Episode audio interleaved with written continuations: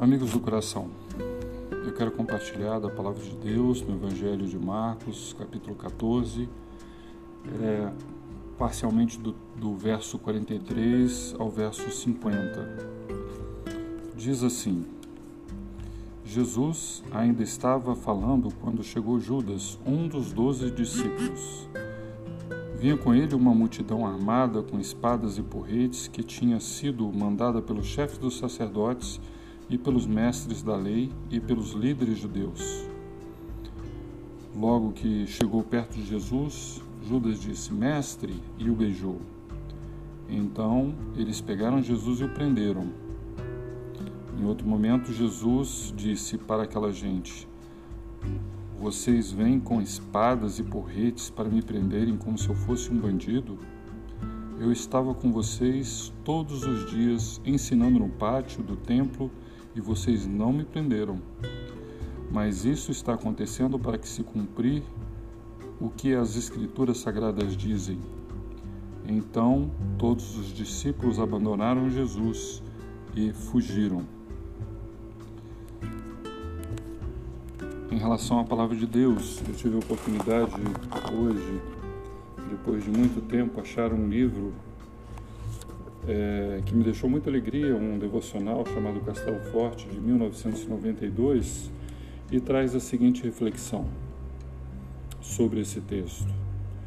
Quando um pedreiro conclui um trabalho iniciado, um médico finaliza com sucesso uma operação, alguém cumpre honestamente um contrato ou realizou até o fim uma tarefa, estabelece-se um relacionamento de confiança a expectativa é de que, em outra circunstância, agirá da mesma maneira. Deus não é como Franz Schubert, que deixou uma sinfonia inacabada. Ele morreu muito jovem, 31 anos. Ele sempre completa, Deus, né, o que iniciou. Nenhuma só de suas palavras falhou ou falhará. Nenhum i, nenhum tio, declarado por Deus, deixará de ocorrer.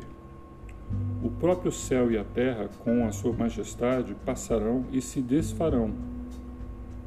Mas a palavra pronunciada por Deus não passarão, nem se desfarão, pois são eternas. Nem para que isso seja necessário o sacrifício do seu único filho Jesus Cristo.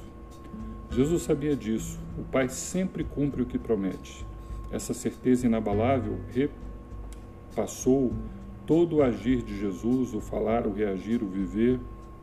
Por isso, ele só tinha um caminho: obedecer sem limites e depender sem condições, confiar sem duvidar. Mesmo a traição de Judas ou a morte na cruz não puderam levá-lo a vacilar. No... A noite ficou escura? Está escura para você? As sombras assustadoras, a saúde está ameaçada, os relacionamentos estão difíceis, o futuro se parece com um túnel sem saída, há dores por causa da falsidade e da traição, há ameaças, há proximidade de morte. O ônibus não está sem motorista.